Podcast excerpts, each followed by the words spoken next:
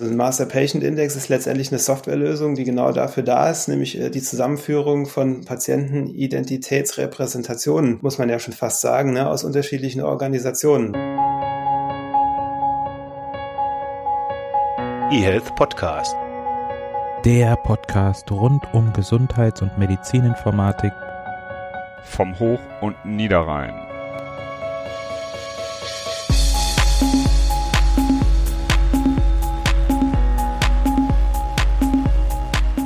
So, hallo und herzlich willkommen zu einer weiteren Ausgabe des eHealth Podcasts. Wir sind angekommen bei Folge 146 und das Thema der heutigen Folge ist der Master Patient Index, MPI oder MPI. Und auch für diese Folge haben wir uns einen Gast eingeladen. Das ist heute der Oliver Heinze. Guten Morgen, Olli. Ja, schönen guten Morgen, Bernhard.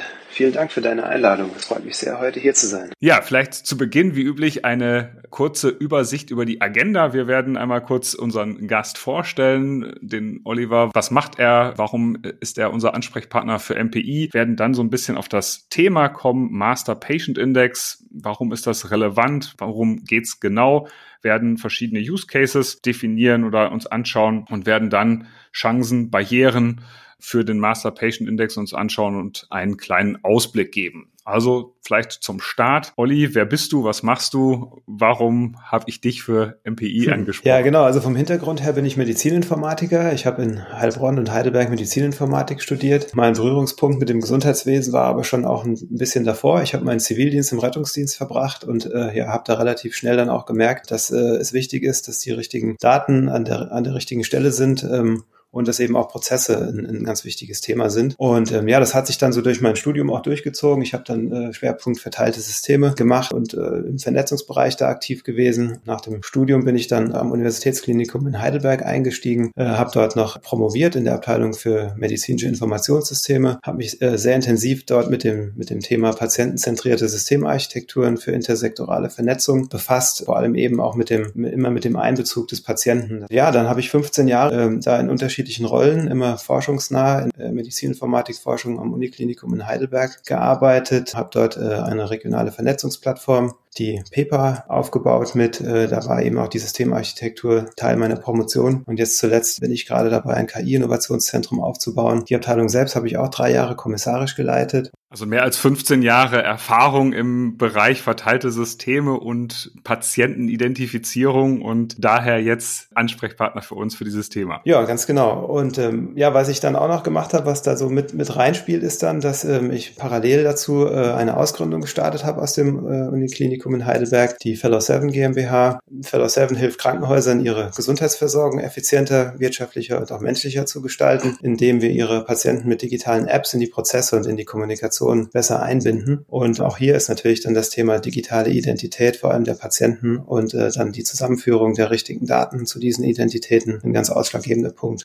Dann kommen wir mal zum eigentlichen Thema, Master Patient Index. Was ist das überhaupt? Letzten Endes geht es um einen Index, wo ich verschiedene Identitäten eines Patienten in einer Kennzahl, Kenngröße zusammenführe. Kann man das so sagen? Oder was ist die Definition, die du deinen Studis oder deinen Geschäftspartnern zum Thema MPI mitgibst? Nee, absolut. Das, das trifft sehr gut. Also ein Master Patient Index ist letztendlich eine Softwarelösung, die genau dafür da ist, nämlich äh, die Zusammenführung von Patientenidentitätsrepräsentationen, muss man ja schon fast sagen, ne, aus unterschiedlichen Organisationen. Weil wenn man jetzt mal das Beispiel Bernhard nehmen, du, du bist bist Patient in unterschiedlichen Einrichtungen, dann bist du natürlich nur die eine Identität, aber ähm, die Repräsentation dieser Identität kann in einem Krankenhaus eben anders sein als in der Arztpraxis. Ne? Also deine Identität ist ja dann umschrieben auf Basis verschiedener Attribute, wie beispielsweise deinem Namen, Geburtsdatum, aber auch deiner Adresse. Und die sind dann in dieser Einrichtung äh, in der Regel dann schon einer ein, eindeutigen ID zugeordnet, der so, sogenannten PIT, die Patientenidentifikation. Aber wenn du jetzt in einer anderen Einrichtung wieder aufgenommen wirst und denen die gleichen äh, Angaben machst, dann äh, hast du dort eine andere ID, einen anderen Nummernkreis, wie man auch sagen würde. Das genau unter einem einheitlichen unter einer eindeutigen ID dann zusammenzubringen, diese unterschiedlichen. Dafür ist ein Master Patient Index da.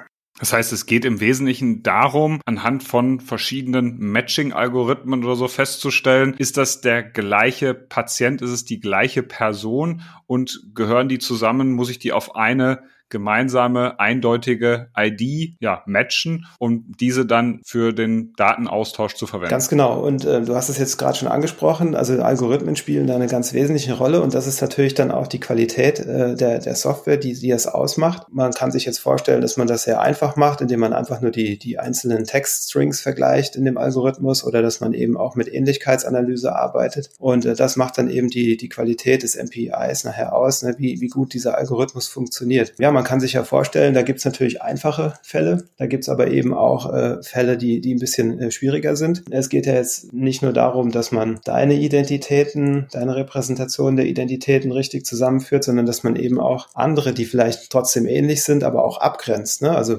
ein beliebtes Beispiel ist, dass äh, Vorname, Nachname, Geburtstag gleich sind. Sowas, sowas kann schon mal vorkommen oder auch bei, bei Zwillingen. Ne? Die, die sind dann auch natürlich am gleichen Tag geboren, haben auch den, den gleichen Nachname und äh, solange sie vielleicht noch zu Hause leben, alle auch die gleiche Adresse. Und das ist dann wirklich äh, für den Algorithmus schon kaum noch zu unterscheiden. Deswegen kann man da in der Regel sogenannte Schwellwerte dann einstellen in der Software, wo man sagt, ähm, bei so viel Prozent ähm, Wahrscheinlichkeit, dass es sich hier um den gleichen Datensatz handelt oder um die gleiche Identität, da kann der Algorithmus das alleine entscheiden und das wird automatisch zugeordnet. In dem Bereich ist es so disjunkt so auseinander, da kann es auch alleine entschieden werden, dass, äh, dass es eben nicht die gleiche Identität ist. Und dann gibt es eben den einen Topf sozusagen, wo es unklar ist. Und da ist es so, dass dann Arbeitslisten erzeugt werden, wo dann noch ein, ein Mensch eben ran muss, äh, ein Mitarbeiter aus der IT zum Beispiel, der dann äh, schaut, ist es jetzt äh, die gleiche Person oder ist es, sind es doch zwei verschiedene? Jetzt hast du schon so ein bisschen diese Softwarelösung skizziert, was dieser Algorithmus können muss. Wo würde so eine Softwarelösung denn aufgehängt sein? Wir hatten gerade die Situation Krankenhaus. Da haben wir in der Regel die Situation, dass wir ein patientenführendes System haben. Das ist häufig eben das Krankenhausinformationssystem. Aber auch da gibt es ja schon innerhalb eines Krankenhauses eine Systemvielfalt, wenn man an die ganzen einzelnen Systeme, Labor, PAX und Radiologie, Informationssystem und so weiter denkt. Häufig ist es da schon so, dass mit mehreren IDs gearbeitet wird und das alles auf eine zentrale ID, auf die in der Regel des, des führenden, patientenführenden Systems gemappt wird. Kommt da schon eine MPI-Lösung in Frage oder ist sie dann für den Austausch mit anderen Kliniken relevant? Ja, also da, da kann ein MPI auf jeden Fall sehr hilfreich sein. Genau. Also wenn jetzt zum Beispiel das wirklich so ist, dass äh, Patientenaufnahmen noch in unterschiedlichen Systemen auch erfolgen und ähm, auch, auch wenn sie zu einer Einrichtung gehören, dann äh, ist, äh, kommt man in meinen Augen auf keinen Fall um einen Master Patient Index herum. Wenn jetzt das führende System immer für die Aufnahme verantwortlich ist und dann diese erzeugte Patienten-ID, äh, die PIT, dann über einen Kommunikations Applikationsserver meistens dann an die Subsysteme kommuniziert wird und dann die Daten, die dort erhoben werden, unter dieser PIT dann auch äh, gespeichert werden, dann ist das auch okay. Aber in den, in den größeren Häusern ist es ja häufig dann auch so. Und da haben wir jetzt so ein bisschen auch den, den zweiten Use Case, äh, wenn man dann auch Daten für die, äh, für die medizinische Forschung ja, wiederverwenden möchte aus der medizinischen Routinedokumentation, dann hat man zum Beispiel das Thema mit den, mit den Biobanken. Da ist es dann manchmal so, dass die eben noch nicht über den Kommunikationsserver mit eingebunden sind und dann tatsächlich noch eine eigene einen eigenen Patientenstamm auch erzeugen. Und in so einem Fall ist dann auch ein Master Patient Index, ähm, auch ein In-house sozusagen, ein wichtiges äh, Instrument, um ja eine bessere Datenqualität erzielen zu können und auch automatisiert diese Daten zusammenzubringen. Das heißt, so ganz grob verallgemeinert könnte man sagen, je mehr verschiedene Systeme, je heterogener meine Systemlandschaft ist, desto eher macht es Sinn, als Krankenhaus, als Krankenhauskette über sowas wie einen Master Patient Index nachzudenken. Und der Mehrwert wird natürlich dann noch größer, wenn man das Ganze auch noch irgendwie regional oder bundesweit denkt. Mhm, absolut. Also die Kette ist auch ein, ein, ein, gutes Stichwort, weil ich meine, häufig werden ja äh, kleinere Häuser heute auch ja zusammengeschlossen, äh, gehen, gehen in, in größeren auf und die, die IT IT-Systeme sind natürlich dann dort andere. Und hier kann dann ein Master Patient Index extrem helfen, die äh, IT-Systemlandschaft dann auch zu verbinden und nach und nach zusammenzuführen. Ähm, also dieser, dieser Use Case dann auch intersektorale Kommunikation ist, ist dann ein, ein weiterer Use Case. Gerade regional spielt sich da ja einiges ab. Versorgung entlang der Patient Journey ist ja häufig auch regional und spielt sich eben nicht nur noch in einer Einrichtung ab. Und gerade hier dann das Zusammenspiel hinzubekommen, ist, ist ein wichtiges Thema. Ja, du hast ja jetzt auch schon die, die, die das Thema nationale ähm, Use Cases oder nationale Infrastruktur angesprochen. Da haben wir ja die, die Telematik-Infrastruktur der Gematik. Und hier ist es eben so, dass die, die Patienten im System über ihre EGK-ID äh, von der, von der Versichertenkarte äh, eindeutig identifiziert sind und diese hier verwendet wird, sodass hier ein direkter Master Patient Index, so wie wir ihn jetzt hier heute besprechen, an dieser Stelle nicht benötigt wird. Also wenn es jetzt dann darum geht, ähm, diese dann aber auch äh, ja, die, die TI mit regionalen äh, Netzwerken zu verknüpfen, dann ist es natürlich wieder sehr wichtig. Und auch die, die versicherten Nummer oder die EGK-Nummer äh, spielen auch als Datenfeld, als Attribut im Kontext eines Master Patient Index auch eine wichtige Rolle, um halt hier äh, ja die Wahrscheinlichkeit äh, der, der Trefferwahrscheinlichkeit oder der Wahrscheinlichkeit, dass es eben unterschiedliche Personen sind, äh, auch dann zu erhöhen. Ja, wichtig, wichtiges Stichwort, das Master Patient Index taucht nämlich in den Gematik-Spezifikationen bislang nicht auf. Vielleicht kommen wir mal von den Use Cases hin zu Chancen und Barrieren. Also was fördert die konsequente Nutzung eines Master Patient Index? Also warum könnte das sinnvoll, gut und richtig sein? Und was sind aktuell deiner Meinung nach Barrieren, die vielleicht eine flächendeckende Nutzung, insbesondere bundesweit oder zumindest irgendwie regional noch irgendwie entgegenstehen? Ja, also ich denke, die, die Chancen, die sind äh, vielfältig. Ähm, also ich denke, ein Master Patient Index ist ein ganz wichtiges ähm, Element einer Systemarchitektur, die intersektorale Use Cases, ähm, vor allem eben auch regional, dann erst ermöglicht. Und ein anderer Aspekt, äh, der hier zum Tragen kommt, ist das Thema Datenqualität. Ne? Also ich kann mit einem Master Patient Index auch, ähm, und das haben wir in, in Heidelberg auch gemerkt, auch natürlich ähm, Dubletten im System finden. Ne? Also wenn, wenn du da jetzt äh, einen bestimmten Patientendatensatz dann übermittelst, dann findet der Algorithmus natürlich auch in-house gegebenenfalls äh, Dubletten oder ja, lässt nochmal eine andere Sichtweise auf die eigene Datenqualität zu und ja, bring, kann da verbess zu Verbesserungen führen. Und auf der anderen Seite, als dritter Aspekt, sehe ich ähm, vor allem auch einen besseren Datenschutz, äh, weil natürlich Fehlzuordnungen viel seltener werden, dass äh, eben dann auch sichergestellt ist, dass die richtigen Daten auch an der richtigen Identität hängen und es da nicht zu Verwechslungen kommt. Ja, und neben dem Datenschutz geht damit natürlich auch eine erhöhte Patientensicherheit einher, dass ich eben auch die Daten auch tatsächlich verfügbar habe und nicht irgendwie Informationen verloren gehen oder was glücklicherweise immer seltener vorkommt, Daten an einem falschen Fall hängen oder an einem falschen Person, an einem falschen Patienten hängen, dass das diese Gefahr so ein bisschen damit reduziert wird. Absolut, ja. Was siehst du als Barrieren? Also Warum könnte sich das noch verzögern? Warum gibt es das vielleicht eher in, innerhalb eines Krankenhauses oder innerhalb einer Kette Ansätze zu so einem Master Patient Index und eben noch nicht bundesweit in Gematik-Spezifikationen? Ja, also ich denke, dass, äh, dass das so ein, ähm, also was wir jetzt so in den letzten Jahren erlebt haben, sind ja so zwei ähm, Szenarien, die ähm, intersektorale Projekte oder intersektorale Use Cases ähm, ermöglicht haben. Das eine ist so ein bisschen dieser Bottom-up-Ansatz, wo äh, dann getrieben durch, ja, einfach durch wie Versorgung eben stattfindet um ein Krankenhaus herum, solche Ansätze Ansätze dann ja gebraucht wurden, weil man dann eben intersektoral Daten austauschen wollte. Dann auf der anderen Seite dieser Top-Down-Ansatz mit der Gematik und der TI und diese beiden äh, Ansätze, die, die treffen sich jetzt gerade. Ne? Das merken wir jetzt. Die Krankenhäuser sind dabei, auch ihre Informationssysteme in die TI zu implementieren. Und ich denke, dass hier auch vor allem jetzt eine der großen Herausforderungen in der nächsten Zeit liegt, dass wir diese regionalen Ansätze eben mit dem TI-Ansatz ähm, so sinnvoll verknüpfen, dass wir hier auch ja die vor allem die Chancen dann im, im, im Vordergrund haben. Und das, das wird sich dann so ein bisschen so zeigen. Ich glaube, das muss ich dann noch so ein bisschen einrütteln, welche Use Cases dann mit, mit welcher Infrastruktur vielleicht kommuniziert werden und genau, wo dann die einzelnen Nutzeneffekte dann tatsächlich stattfinden können. Ansonsten Barrieren. Ich meine, ein Master Patient Index, den, den merkt der Anwender ja gar nicht. Der hat ja da keinen direkten ähm, Austausch mit. Er hat da keine Berührungspunkte mit. Diese Software nutzt er selbst ja gar nicht. Die, die spielt im Hintergrund. Ich denke, ein Barriere Richtung, Richtung Anwenderschaft, also jetzt Richtung medizinische Fachkräfte oder auch Richtung Patient natürlich selbst, ist eher dann darin zu sehen in der Usability, wie, wie komme ich an meine digitale Identität und wie einfach kann ich mich dann gegenüber einem System authentifizieren damit. Und dann ist natürlich die Frage, wie gut ist dann sozusagen oder wie ist dann so ein Identitätsprovider dann auch in eine solche MPI-Lösung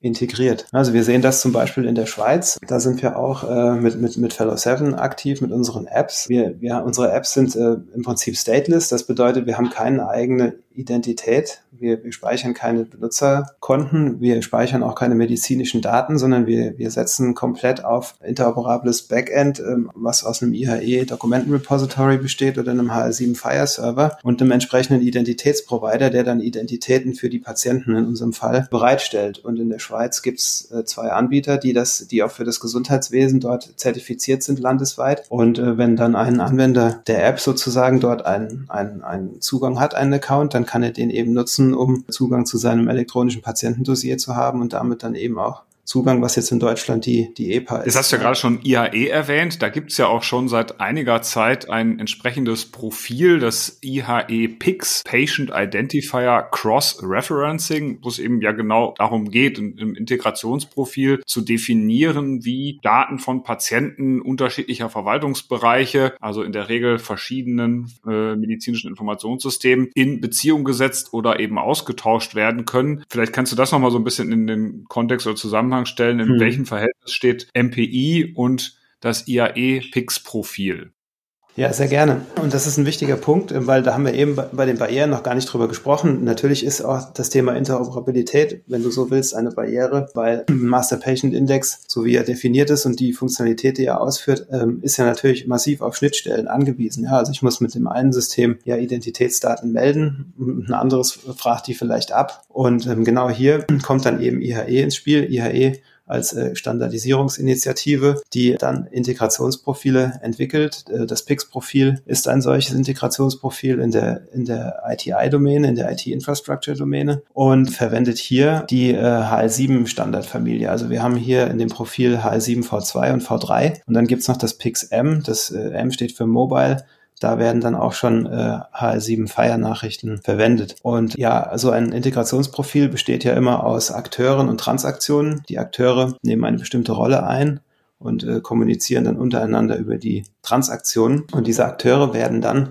in einem Softwaresystem implementiert. Und ähm, es gibt hier jetzt im, im PIX-Profil drei wichtige Akteure. Der eine Akteur ist äh, der PIX Consumer, also der Patient Identifier Cross-Reference Consumer. Das wäre jetzt zum Beispiel ein System, ein, ein Arztpraxisverwaltungssystem, was von einer regionalen äh, Akte beispielsweise eine Identität abfragen möchte. Dann gibt es eine Patient Identity Source. Das könnte ein Krankenhausinformationssystem sein, was in eine solche Akteninfrastruktur seinen eigenen ja, Datensatz äh, liefert äh, zu einem bestimmten Patienten. Und dann haben wir als dritten im Bunde den Patient Identifier Cross-Reference Manager. Das ist dann sozusagen diese Verwaltungskomponente, die jetzt verschiedene Identitätsdatensätze überprüfen muss. Was IHE eben hier nicht macht, ist diesen Algorithmus zu definieren, sondern wirklich nur die entsprechenden Kommunikationskanäle zwischen den gerade angesprochenen Akteuren zu definieren. Weißt, IHE kennt die verschiedenen Player und Stakeholder und sagt, eine Identitätsinformation findest du in System A und leite doch diese Anfrage bitte an das folgende Informationssystem weiter. Dort muss ja. dann der Algorithmus implementiert werden und Genau, also dieser Cross-Reference Manager Akteur, der wird dann in der Regel von einem Master Patient Index implementiert und äh, verfügt dann dort eben über diese Matching-Funktionalität äh, hinten dran und ein KISS oder ein, ein, ein, ein PVS-System haben dann in der Regel eigentlich beides, nämlich sowohl den Consumer implementiert als auch die Source, weil ähm, sie ja dann äh, jeweils, äh, nachdem, ob sie Daten eben hinsenden oder eine, eine, Identität abfragen möchten, dann in die jeweilige Rolle schlüpfen. Was, was auch ein wichtiger Punkt nochmal hier ist, ähm, bei dem PIX-Profil ist, bei diesen Queries, dass du äh, immer mit deiner lokalen PIT, also mit deiner lokalen Patientenidentität, ID, anfragst. Es gibt noch ein zweites Profil, das nennt sich PDQ, Patient Demographics Query. Äh, das ermöglicht es dir auch dann tatsächlich nach diesen Attributen zu, zu fragen. Also da könntest du jetzt dann nach Bernhard Breil suchen und dann kriegst du vom Cross-Reference Manager sozusagen als Antwort dann alle, alle Bernhard Breils, die er kennt, insofern du sozusagen die Berechtigung hast, diese auch dann und zu dann sehen. kann damit mit diesen erweiterten Daten, äh, Adresse, Geburtsdatum, weitere Informationen eben dieser Abgleich stattfinden. Ganz genau. Jetzt ja. haben wir schon so ein bisschen über technische Lösungen und verschiedene Vorteile gesprochen. Gibt es denn schon fertige Lösungen auf dem Markt? Gibt es Anbieter von MPI-Lösungen, dass ich sage, als, als Krankenhaus, als Krankenhauskette oder als irgendjemand, der in dem Umfeld aktiv ist, möchte ich mir sowas zulegen oder möchte da mit einsteigen in dieses äh, MPI-System? Gibt es da schon fertige Sachen? Genau, also es gibt inzwischen ähm, zahlreiche Hersteller von, von äh, Master Patient Index Systemen. In der Regel sind es diejenigen, die auch in, in diesem Bereich Interoperabilitätsplattformen unterwegs sind oder Clinical Data Repositories anbieten. Also alle, die so in diesem Bereich Vernetzung, intersektorale Use Cases aktiv sind, die auch äh, einrichtungsübergreifende Patientenakten beispielsweise anbieten, die haben in der Regel auch ein, ein Master Patient Index System mit dabei, weil das eben äh, essentiell ist, um um einen Datenaustausch intersektoral zu ermöglichen. Da findet man dann eben ab und zu auch die Abkürzung Enterprise Master Patient Index, also EMPI, weil es dann eben häufig unternehmensbezogen ist oder krankenhausbezogen.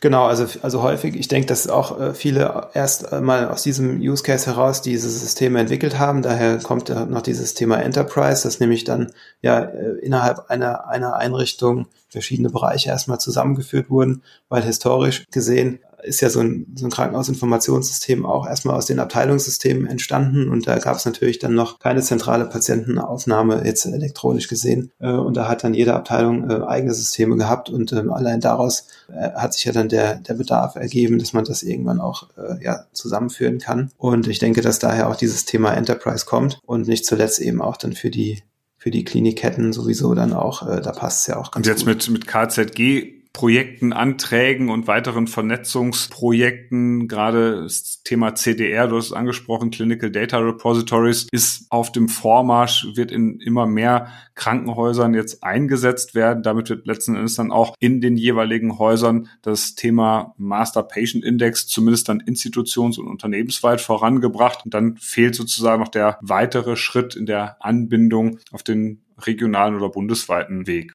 Genau, also die, ich denke, dass, dass, diese, dass diese Bewegung, die wir hier gerade sehen, mit, mit dem Aufkommen der Clinical Data Repositories ein sehr guter Weg ist, ja im Umgang mit den doch etwas in die Jahre gekommenen Altsystemen, indem man eben jetzt hier den Weg geht, dass man Daten von den Anwendungen trennt, um eben mit den Daten auch äh, andere Dinge zu machen, wie beispielsweise die Forschung zu unterstützen oder eben auch datengetriebene Ansätze zu fahren. Ja, also wenn man jetzt zum Beispiel irgendwelche Entscheidungsunterstützungssysteme einführen möchte, die eben dann bestimmte Daten eben auch strukturiert brauchen, da ist man dann mit, mit diesen CDR-Systemen äh, dann oder mit dem CDR-Backend sehr gut aufgestellt, sowas abzubilden. Und äh, oder was wir ähm, auch noch auch noch haben, ist äh, Jetzt neben CDR und Interoperabilitätsplattformen gibt es auch äh, einige Open Source Implementierungen. Also für alle, die sich mit dem, mit dem Thema Master Patient Index. An der praktischen Seite beschäftigen wollen. Praktischen Seite, genau. Oder auch für die Lehre ist das natürlich super geeignet. Ich habe da auch äh, viel mit Studenten schon äh, gearbeitet, äh, mit, mit, mit, mit Studierenden dann mal diese Themen angeguckt, weil da gibt es einige Open Source Implementierungen, die, die auch dann diese IHE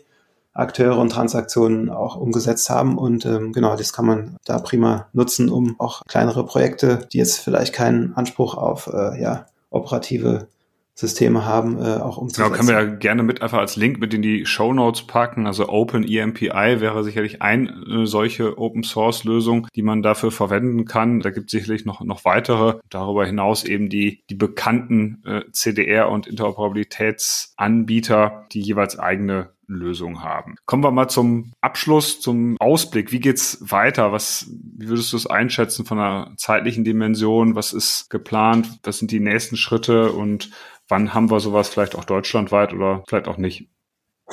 ja, also zeitlich möchte ich mich da gar nicht äußern. Äh, das ist immer schwierig, aber ich denke, was so jetzt die nächsten Schritte sind, natürlich zum einen, dass jetzt ähm, wirklich alle Akteure an die TI angebunden werden. Das ist das eine. Das ist aber, denke ich, jetzt vor allem eine, ja, einfach eine, eine Fleißarbeit. Das muss jetzt umgesetzt werden, wo, wo glaube ich noch auch, äh, ja, konzeptionell ein bisschen noch, ja, noch nachgedacht werden muss, äh, wie das dann auch zusammenpasst. Ich hatte das vorhin schon angesprochen, ist dann eben auch dieses Thema regionale Vernetzungslösungen in Einklang mit, äh, mit, den, mit den Diensten der TI zu bringen, wie das eben gut harmoniert, äh, wie da äh, ideale Nutzeneffekte eben stattfinden können.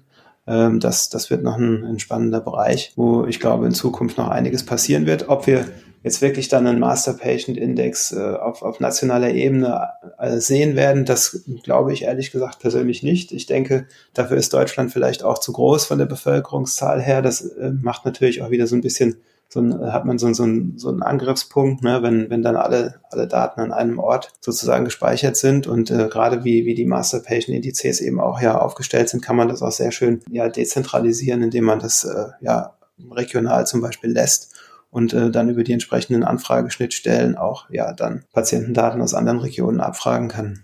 Ich denke eher, ähm, was jetzt auch in Zukunft noch ein wichtiges Thema äh, werden wird, ist, ist vor allem dieses Identitätsthema. Ne? Also wie kommen jetzt Patienten, Patientinnen, Patienten, aber eben auch ja, Gesundheitsdienstleister äh, an ihre digitale Identität, mit der sie dann in einem ja, Gesundheitssystem, wie es auch immer dann, also System im Sinne von äh, IT-System, dann aus, ausgestaltet ist, dann auch sich einloggen können und äh, da drin dann ihrer Arbeit nachgehen können. Das, äh, da wäre es, denke ich, aus meiner Sicht sehr wünschenswert. Wir würden das in Deutschland auch hinbekommen, dass ein äh, oder auch mehrere Identity-Provider haben werden, ähm, wo sich Patienten einmal einen, einen Account holen und sich damit dann in allen für sie notwendigen Gesundheitsanwendungen authentifizieren und einloggen. Genau, zum Thema Identität haben wir auch eine eigene Podcast-Folge. Das war die Podcast-Folge 139. Wer sich da nochmal so ein bisschen einhören möchte mit entsprechenden auch technischen Lösungen über OAuth und OpenID Connect und der Ausweis-App, haben wir da schon so ein paar Themen adressiert und sind dann aber auch schon am Ende unserer Folge angekommen, haben wir dann eine gute halbe Stunde zusammen und ich würde sagen, dann war's das für heute war ein guter technischer Einblick, vielleicht an der einen oder anderen Stelle, ja, mit entsprechenden Details, aber das hilft ja für unser Fachpublikum durchaus weiter, wenn man da ein bisschen Bescheid weiß. Und ich sage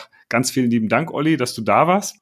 Ja, dann vielen Dank, Bernhard, auch von, von meiner Seite. Es hat, hat, hat großen Spaß gemacht und ähm, wir sehen uns äh, wahrscheinlich auf der Da werden wir uns auf jeden Fall sehen. Wir sind verfügbar, wir sind vor Ort und für heute sagen wir Tschüss, macht's gut und bis bald zur nächsten Folge. Ciao. Tschüss. eHealth Podcast.